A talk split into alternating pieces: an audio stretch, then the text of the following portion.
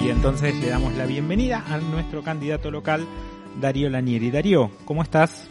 Hola, buen día Jorge y buen día a todo el grupo y bueno, y a toda la audiencia de Charlas en B.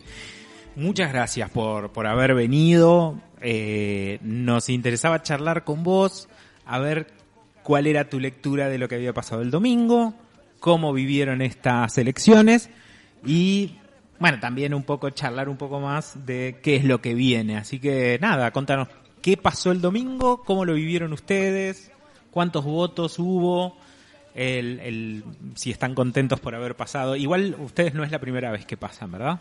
Sí, sí, Jorge, no es la primera vez que pasamos, pero mm, bueno, en general eh, muchas veces hemos quedado afuera también, no, pero la diferencia a otras elecciones es que la izquierda, en este caso, eh, en el ámbito de lo local, pudimos superar ampliamente el piso. Antes era un poco como, bueno, esperemos los resultados, incluso dentro de 15 días, a ver si el escrutinio definitivo nos hacía pasar o no. Entonces el hecho de haber sacado casi el 3% de los votos y aún queda el escrutinio definitivo, nos da una perspectiva mucho mejor hacia noviembre. No solamente hacia la militancia, sino también una perspectiva de pelear eh, una mejor, un mejor resultado en noviembre porque el porcentaje, es decir, se superó con amplitud, se duplicó la cantidad de votos, siendo que fue muchísima menos gente a votar. Entonces, en ese escenario es que desde el frente de izquierda, ya ahora vamos, vamos a ir con la lista única, porque recordemos que a nivel, también veníamos, íbamos con esa dificultad nosotros a nivel local, porque a nivel interna, en el frente de izquierda, a nivel nacional, donde iba Alejandro Bodar, que nosotros acompañábamos con nuestra lista, y por el otro lado Nicolás del Caño, que no presentaba lista local. Entonces, el voto de la izquierda tenía que ser, por ahí muchas veces aquel que vota la lista nacional de Del Caño no cortaba la boleta local. Es natural que ocurra en estos escenarios porque muchos simpatizantes de la izquierda por ahí votan la lista nacional y la lista local, como iba pegada a otro cuerpo, eh, no, no, la, no la votaba, por eso eh, hubo una disminución de votos entre la categoría de diputados y senadores a la de la lista local. En senadores se sacó 920 votos, en la interna y en la lista local se sacó los 750 con el escrutinio definitivo. Entonces íbamos con esa dificultad porque teníamos que explicarle a la gente.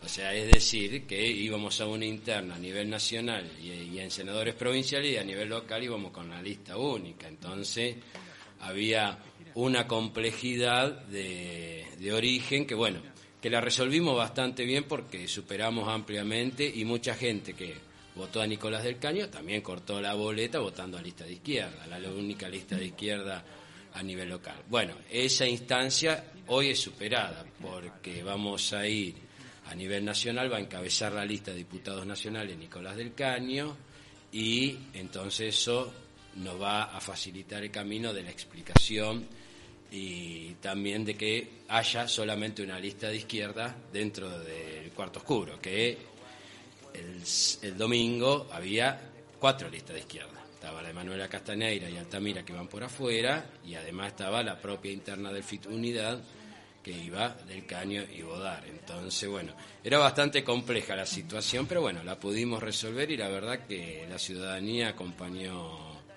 muy bien y la verdad que llegamos desde el MST en el FIT, en el frente de izquierda, eh, bien a la gente con, lógicamente, los recursos que la fuerza de izquierda contamos, que muchas veces son escasos, que hacemos toda nuestra vida la campaña pulmón, pero ese es el detalle sustancial. Para nosotros nos da una gran alegría porque hemos superado, a diferencia de otras veces, con un margen de amplitud ese piso que nosotros seguimos sosteniendo sigue siendo proscriptivo para la fuerza más chica, ¿no? Es decir, hay un...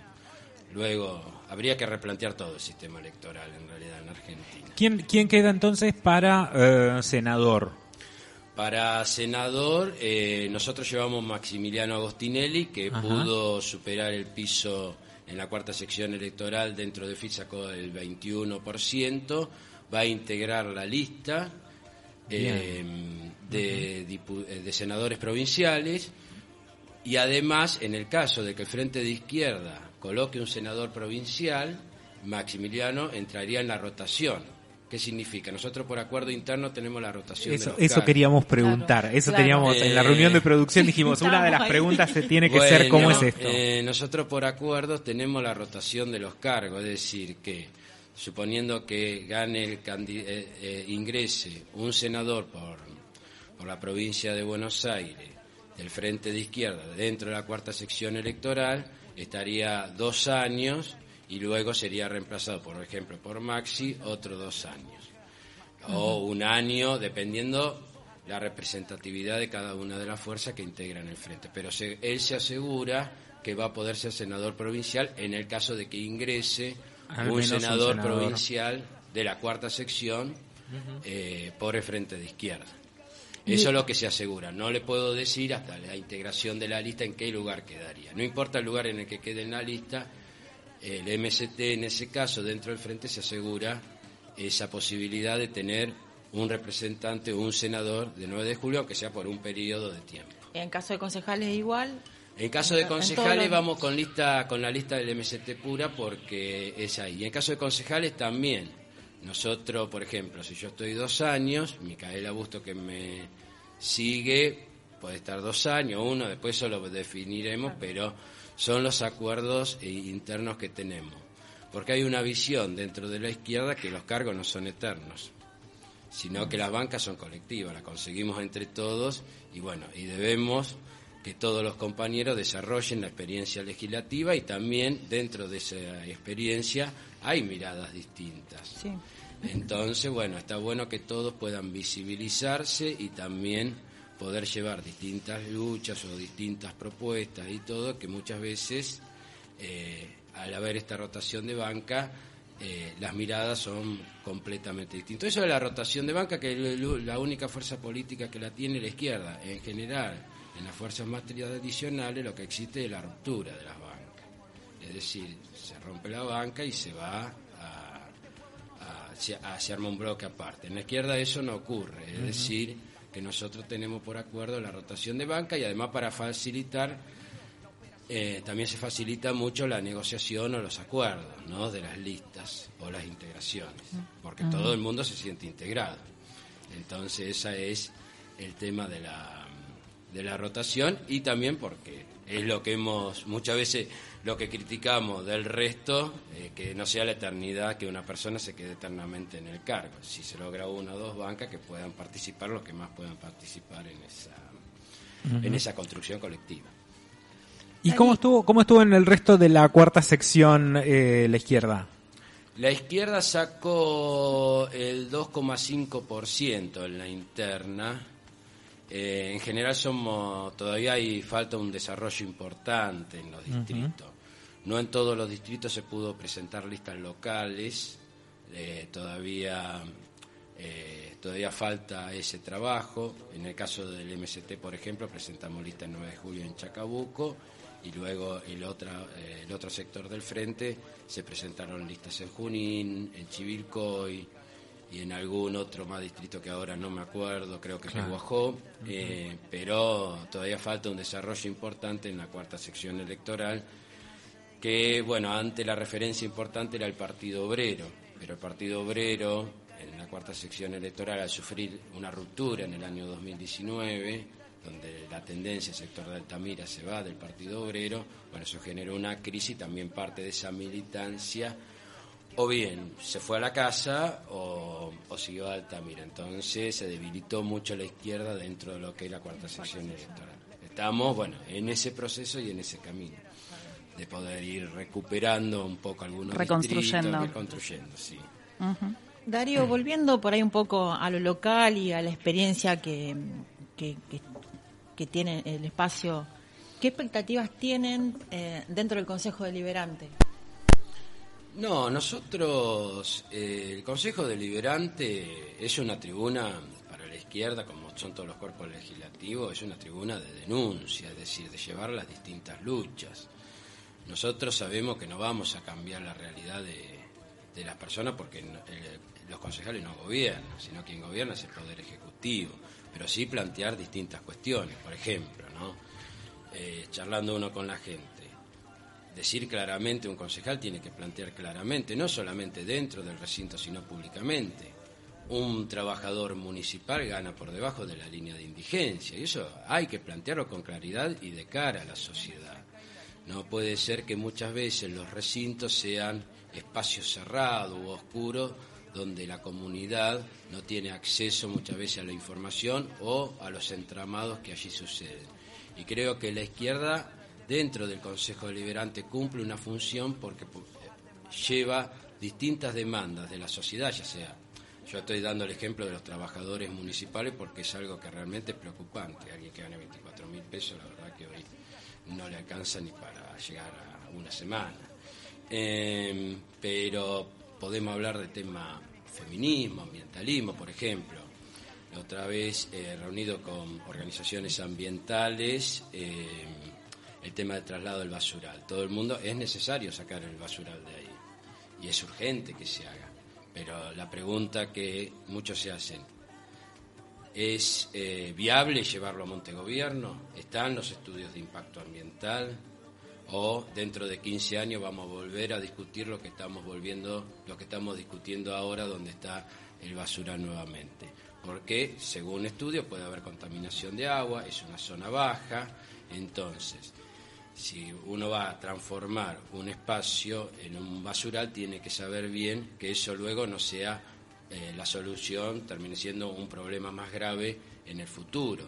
Entonces esas cuestiones me parece que el Consejo Deliberante se tiene que plantear, pero también el debate tiene que ser de cara a la sociedad. Yo, por ejemplo, la otra vez, el tema de que todo el mundo, que se aprobó una ordenanza, no una ordenanza, un proyecto de resolución pidiendo la apertura de las escuelas en plena pandemia. Acá en 9 de julio, sosteniendo una postura que ahí donde vemos que muchos de los concejales, impulsados fundamentalmente por el oficialismo, el radicalismo que responde a los concejales que responden a Palacio, pero también el PRO, que eran los principales impulsores, ahí nos dábamos cuenta que no tenían un desconocimiento de la realidad que ocurre en la escuela, porque luego, cuando iniciamos las clases después de las vacaciones, en el nivel secundario en el que yo trabajo, casi teníamos tres cuartos de las escuelas aisladas, porque la alta circulación viral y el cumplimiento del protocolo, que es algo razonable, el cumplimiento del protocolo, había docentes aislados, había cursos aislados y no tomar en cuenta cómo es el trabajo del docente secundario, que es pluriempleo, vamos por distintas escuelas, por lo tanto, quedaban cursos sin alumnos, sin cuidado, sin nada. Y los concejales planteaban fundamentalmente del oficialismo, esta cuestión de abran las escuelas sin conocer la realidad de lo que ocurre en la escuela. Entonces, sin profundizar en la temática, claro. Exacto. Mm. Entonces, tiene que haber precisamente eh, un estudio y una profesionalidad, o por lo menos consultar y saber lo que ocurre. No se puede hacer política siempre en función de las necesidades electorales o de lo que le cae muchas veces bien a una franja o a un sector o a una élite de no medios. Se hace política en función de las necesidades sociales y de las necesidades de la gente, porque luego eso terminaba generando un problema mucho mayor y un riesgo para la salud de todos. Entonces hay que trabajar con conciencia y no por la influencia muchas veces de los medios o de lo que dicen o también el cansancio social. Eh, también se tienen que plantear cuestiones y explicarle a la en cambio, no, se, se colgaron sobre el caballo de una consigna electoralista que luego en la práctica, como realmente nadie se entera de lo que pasa en las escuelas, lo sabemos quienes trabajamos, eh, terminó siendo, era muy perjudicial y un cansancio enorme, porque vos calculás docentes aislados, alumnos aislados, familias, que también toda la complejidad que le generaba. Entonces, bueno, me parece que el trabajo del concejal y que la izquierda como función tiene es precisamente visibilizar todas estas cuestiones o todas estas problemáticas. Presentar discusión, digamos. Discusión, debate y también que la sociedad se movilice alrededor de eso. Es decir, la lucha y la movilización es fundamental. Los cambios, a ver, en los momentos de la historia eh, nadie, a, a, los trabajadores, a los jóvenes, o podemos hablar de la legalización del aborto, de cualquier temática, fueron luchas de la sociedad. Los gobiernos no nos regalan nada quienes están, sino son conquistas y que se le van arrancando precisamente al sistema para que pueda se puedan obtener derechos, aunque sea parciales, en beneficio del conjunto de la sociedad o de una franja importante. Y creo que la izquierda ha sido siempre un actor activo en, esos planteos y fundamentalmente movilizando a sectores populares e incluso aquellos sectores que nunca son escuchados por el resto de las fuerzas políticas, por ejemplo. Hoy vos tenés una situación donde hay una ley que prohíbe los despidos, pero las empresas siguen despidiendo. Y nadie hace nada. Y ahí es donde está. Y la izquierda está junto a esos trabajadores, en las puertas, en las fábricas. Lo que pasa es que nadie lo dice. O sea, eh, ese es el tema. Las grandes medios de comunicación muchas veces ocultan esa situación y, por ejemplo, le dan más minutos a un Milei o a un Esper que a, la izquierda, que somos tercera fuerza, por dar un ejemplo. Porque representan precisamente los intereses del gran capital. Eh, exacto. Entonces, esa es la cuestión de cómo eh, la izquierda actuaría dentro del Consejo Deliberante. Sí, y además doy fe que en, muchas de las luchas que hemos tenido en Plaza de Mayo, cuando la reta nos mandó a pegar a los, a, los, docentes, por la carpa blanca, la izquierda estuvo con nosotros. PepsiCo eh, fue el emblema en, 2019, 2020. Sí. no, 2019. Y la más de las luchas. Además, digo, una, una de las discusiones que, escuché del Frente de Izquierda con esto del ambientalismo era algo que no, de, la izquierda, no del Frente, de la izquierda, el, ambientalismo racional. ¿no? O sea, no que no se pierdan ni las ni las fuentes de trabajo, ni las fuentes de capital, ni digo respetando al entorno social, porque no es simplemente un tema ambiental, sino que trae un y que a veces es simplemente tratado como un tema técnico y la izquierda trae trae esta esta amplitud de la más colectivo. Claro. Claro, sí, son temáticas que con la pandemia, bueno, lo vimos con los carpinchos y los humedales, ¿no? Eh, que fue tan... bueno, nosotros tenemos nuestra propia red ambientalista, que es el ecosocialista, que es una red que hace casi más de 20 años que trabaja en todos los temas ambientales, como es el tema el 9 de julio ocurre, el otro día estuve en la localidad de Quiroga, y yo en la nota que me hace la periodista que estaba allá, planteo el tema de los agrotóxicos y de la ordenanza, que no cubre, cubre el la perimetral el 9 de julio y no en las localidades del interior del partido. Entonces, también esa es una de las cuestiones. O sea, a ver, el sistema funciona así, la ganancia no puede estar por encima de la vida de las personas. Tiene que haber un criterio, es decir, de ponerle límite al extractivismo o todo lo que tenga que ver con la industria contaminante. Muchas veces los gobiernos condicionados, y más aún los gobiernos nacionales condicionados por los organismos internacionales de créditos, eh, muchas veces ceden a esta a estas presiones con el fin de buscar dólares. Y la Argentina genera muchos dólares, aún así con su economía actual. El problema es que los dólares se los llevan, se los fuman. Hay que decirle la verdad a la gente. Por eso, cuando nosotros desde los años 80 levantamos una consigna en no pago de la deuda externa, porque era una deuda externa ilegítima que venía de la dictadura y que hoy la seguimos pagando, eh, eh, que planteábamos esto nos trataban a todos de loco, no, hay que pagar la deuda y se puede mejorar el país. Y hoy vemos en la realidad que uno de los condicionantes del crecimiento de la Argentina son los pagos de la deuda externa y aún hoy se siguen pagando. Entonces, los grandes bonistas, el Fondo Monetario Internacional te imponen las políticas económicas en ese sentido. Por eso hay que generar un instrumento de ruptura. Si a mí me dicen que Macri, y que en realidad es cierto porque hay una auditoría del Banco Central que certifica que la deuda con el Fondo Monetario se fue en fuga de capitales para el negocio de sus grandes amigos, eh, avalado por todas las fuerzas de juntos, que nadie salió a criticar, eh, es una estafa. Y las estafas no se pagan, nadie las paga.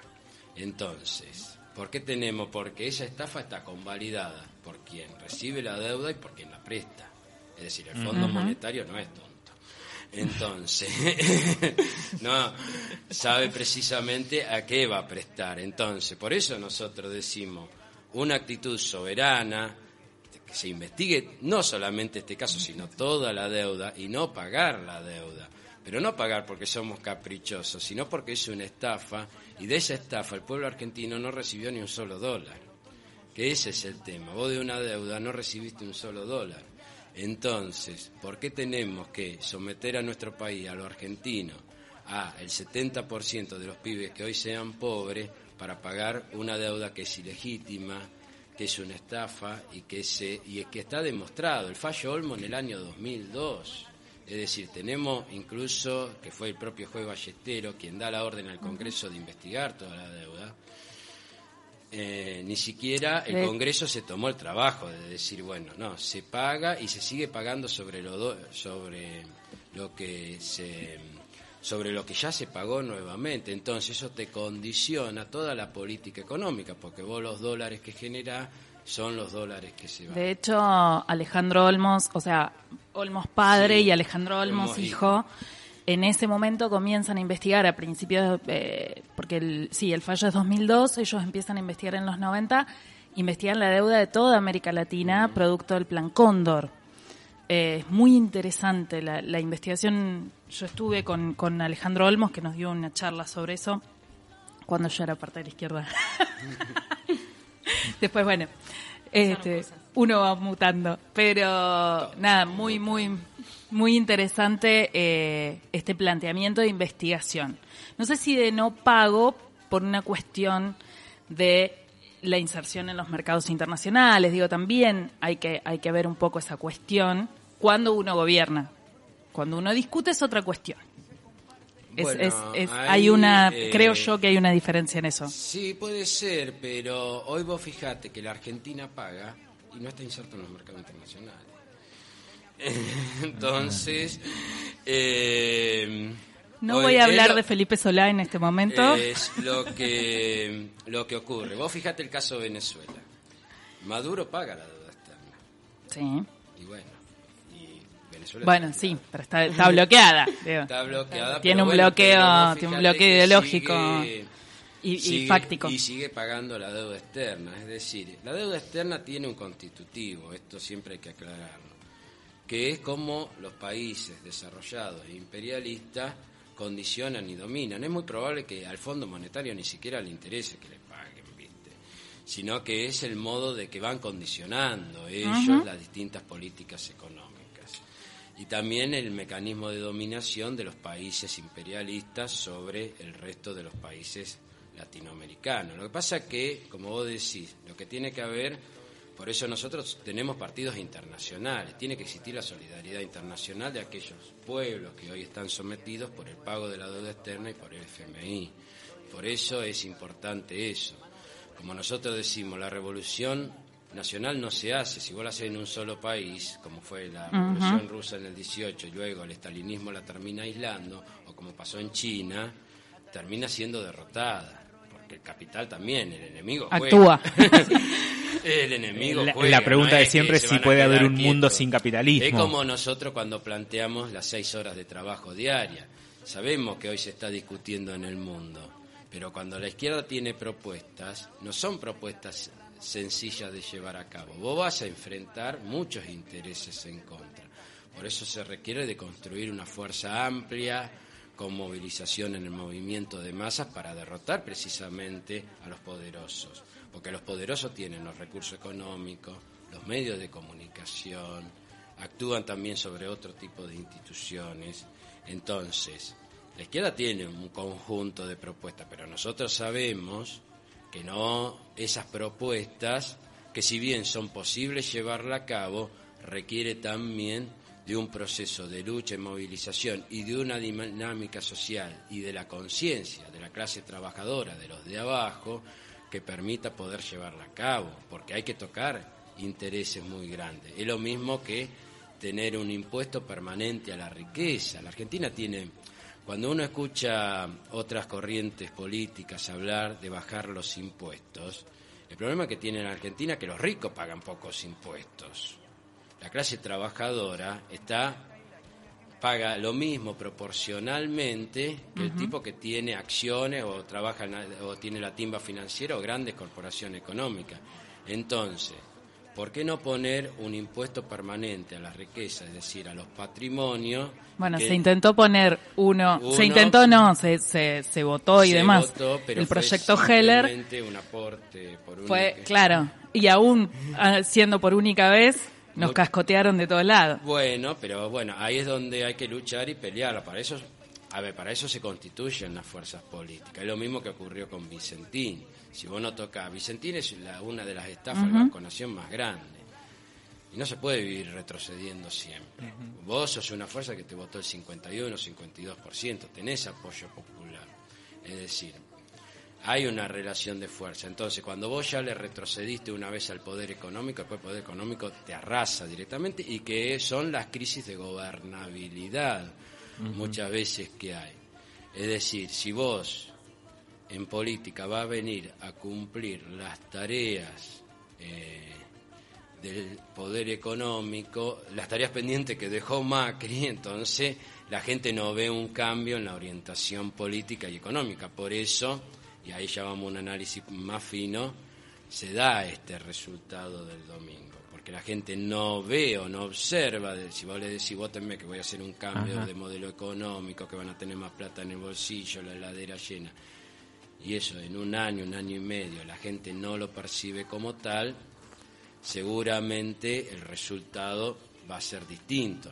Luego podemos discutir si la gente luego en su elección, o sea, eh, se votó a sus propios verdugos, ¿no? Terminó yendo a lo anterior que también es causa de mucho de lo que ocurre ahora. Bueno, no por, nada nosotros parece... proponemos decir, bueno, mira, estamos nosotros también como tercera fuerza. Entonces, esa dinámica es la que hay que cambiar. Pero bueno, muchas veces los comportamientos electorales, influidos en general por muchos de los medios, las fuerzas más chicas o que venimos desde abajo, no, no, no se nos presta tanta atención. Entonces, es bueno tenerlo en cuenta esto, porque la gente hoy lo que hoy es una situación, si uno, bueno, si el sábado que viene hablas con Vilma te va a contar mucho mejor, pero lo que es todo el conurbano, Gran Buenos Aires, hay una situación realmente muy delicada.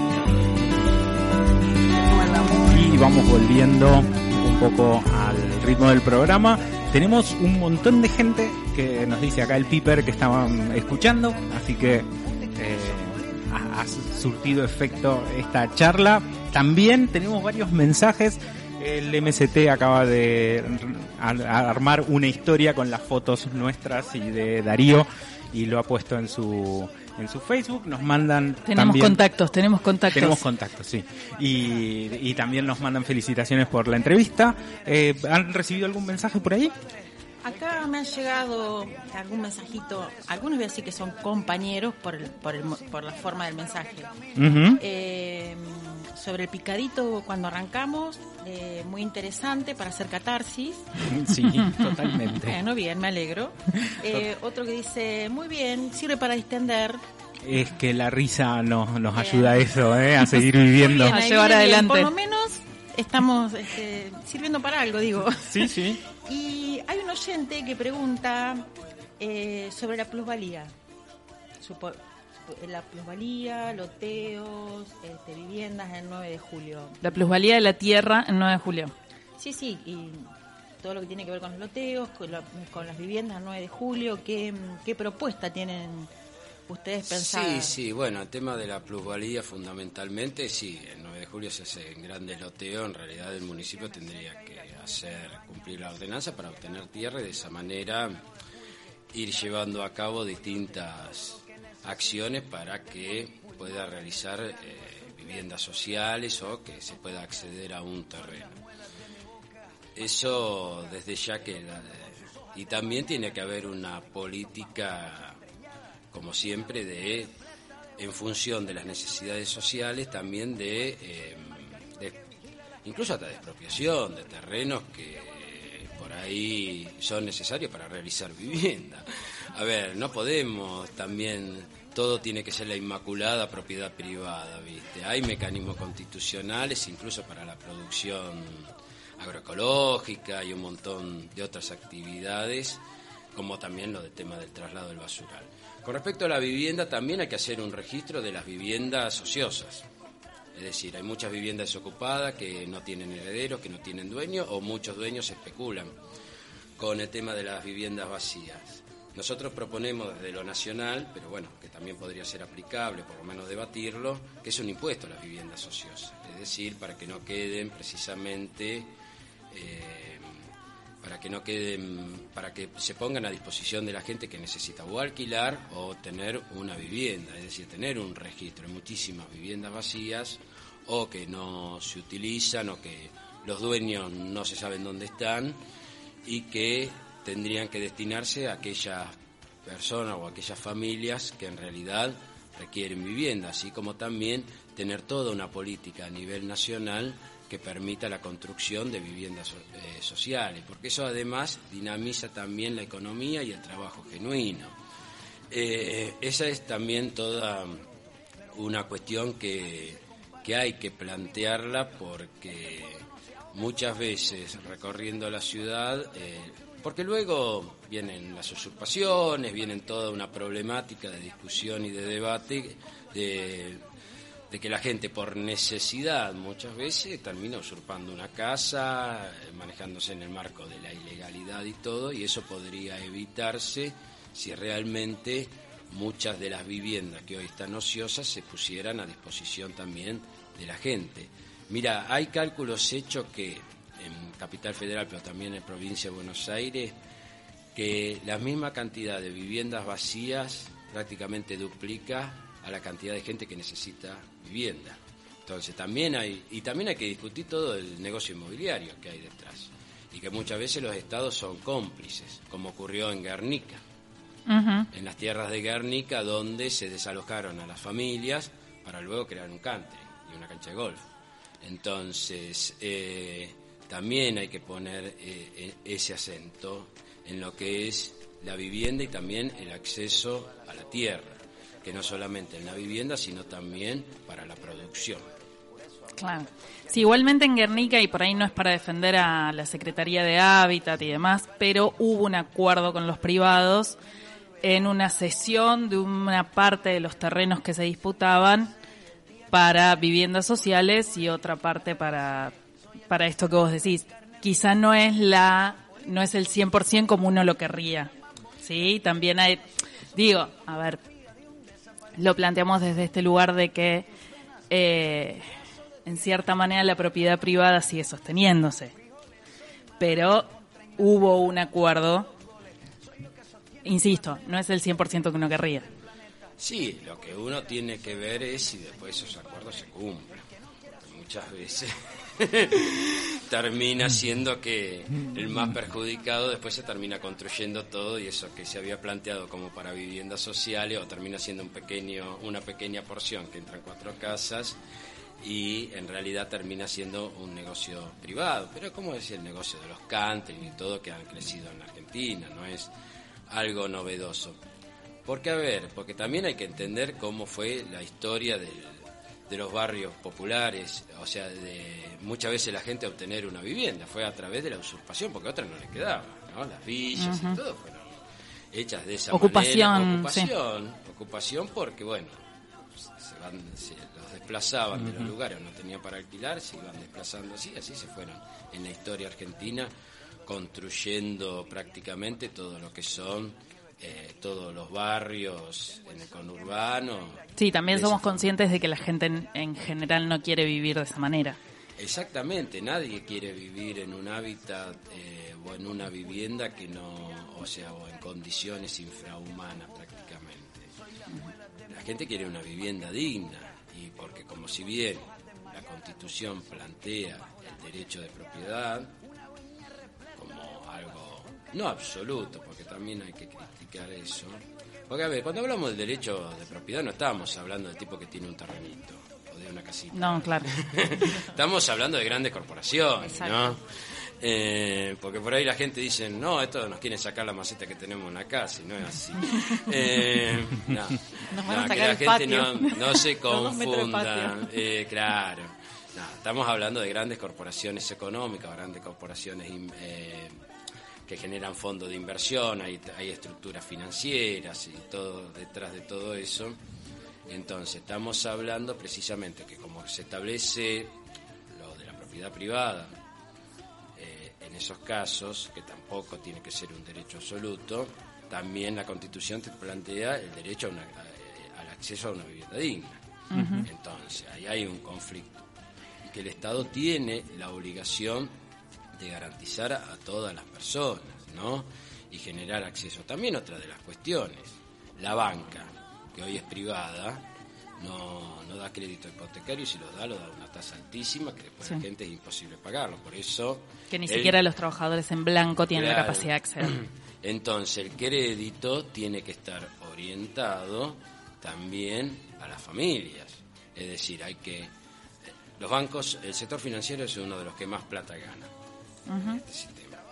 Es decir, que tiene que haber precisamente una orientación política de que el crédito debe estar orientado también para la construcción de viviendas a una tasa que las personas la puedan pagar.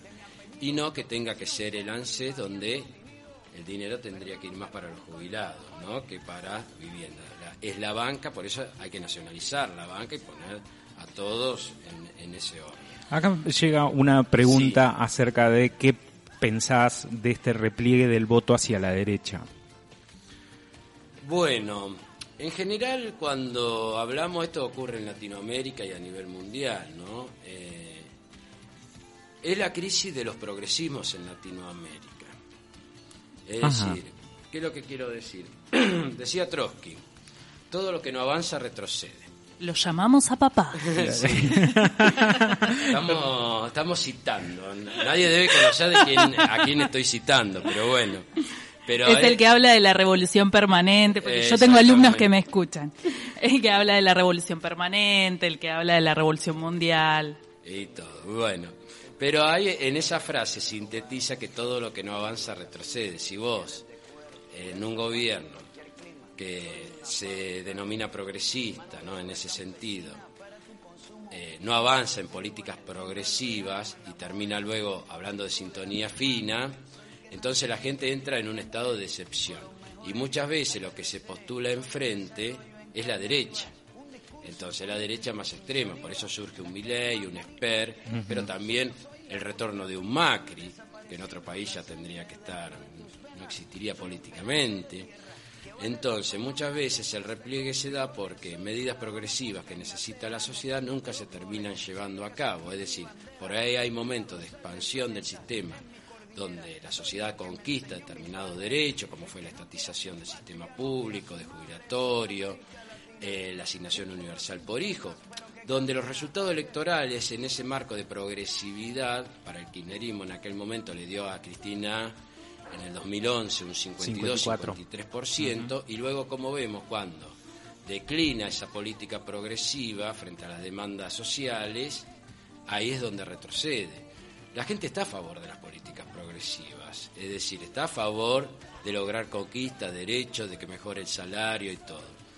Pero cuando ve que eso no ocurre, hay una tentación en general, aparece la derecha como una opción que la impone el propio sistema, es decir, el bipartidismo juega de esta manera, ¿no? Y entonces es ahí donde existe ese repliegue de franjas de la población que deciden votar a la derecha. Lo que nosotros le decimos a esa franja, miren también para el otro lado. Bueno, ahí va. eh, a ver, ¿cómo convertimos? No, no, no, no yo como militante, ¿no? Pero ¿cómo se convierte a la, a la izquierda en un partido de masas para que pueda gobernar? Bueno, si no es a través de la dictadura del proletariado. No, no, nosotros, bueno, siempre hay un programa de transición. Sí, es sí, decir, sí. eso es un debate histórico que hay, no, no quiero entrar en ese detalle. Sí, por ahí es como que nos pusimos muy teóricos. Muy intelectual, ¿no? Perdón. Eh, Ah. Pero, mm, pero para que la izquierda se construya en un partido de masa, por eso fue la interna que. Porque nosotros consideramos desde el MST en el, en el frente que debatimos con el resto de los partidos, es decir, que la izquierda tiene que ser más amplia, no solamente cerrarse a la izquierda tradicional. Bueno, también pensaba hoy en esta en esta cuestión del cambio discursivo que por ahí tuvo la izquierda como un poco más amplio más o más, amplio, porque nosotros progresista que de izquierda pura, digamos.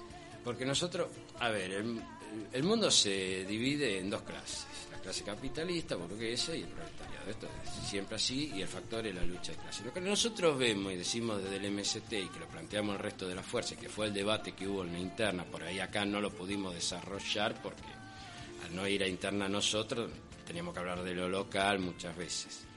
Es decir, que vos tenés toda una izquierda social, cultural, artística, que no está incorporada a nosotros. Entonces. Que no es partidaria, que digamos. No es partidaria, entonces decimos, vengan con nosotros a participar, que tienen un espacio, que tienen un lugar, que no sean simplemente simpatizantes que por un momento nos votan, que no tiene que por ahí eh, que ver con el discurso de que por ahí no, no tiene que ver mucho con el discurso nuestro teórico fundamental, sino que tenemos que ir precisamente a los luchadores. Un luchador ambiental que no se identifica con la izquierda no significa que no lo sea. Entonces hay que traerlo a nosotros. Bueno, Darío, la verdad que súper interesante la charla. El cuarto piso no, hace una Nos está cortando eh, el hilo rojo. La charla, la verdad que creo que el compromiso de, de volver a tenerte en el piso y, y bueno, a seguir trabajando y agitando eh, para no- de cara a noviembre. Estamos en marcha. Sí, sí, sí, nosotros ya ahora nos tomamos un pequeño descanso, pero ya a partir de la semana que viene vamos a empezar a organizar, primero hacer un balance de lo que fueron las elecciones a nivel nacional y a nivel local, eh, que eso también hay una reunión previa de los organismos del partido y ya eh, diseñar las distintas tareas de cara a noviembre para poder llegar con todas las propuestas, con todas las ideas a la franja más importante de la población y que bueno, y que poder mejorar el resultado actual. Y también nunca lo dejamos de lado al objetivo de poder llegar al, a- al Consejo Deliberante. Y también otro objetivo que lo planteaba Vivi, eh, ser una alternativa de poder en el futuro. La izquierda tiene que dejar de tenerle miedo al poder.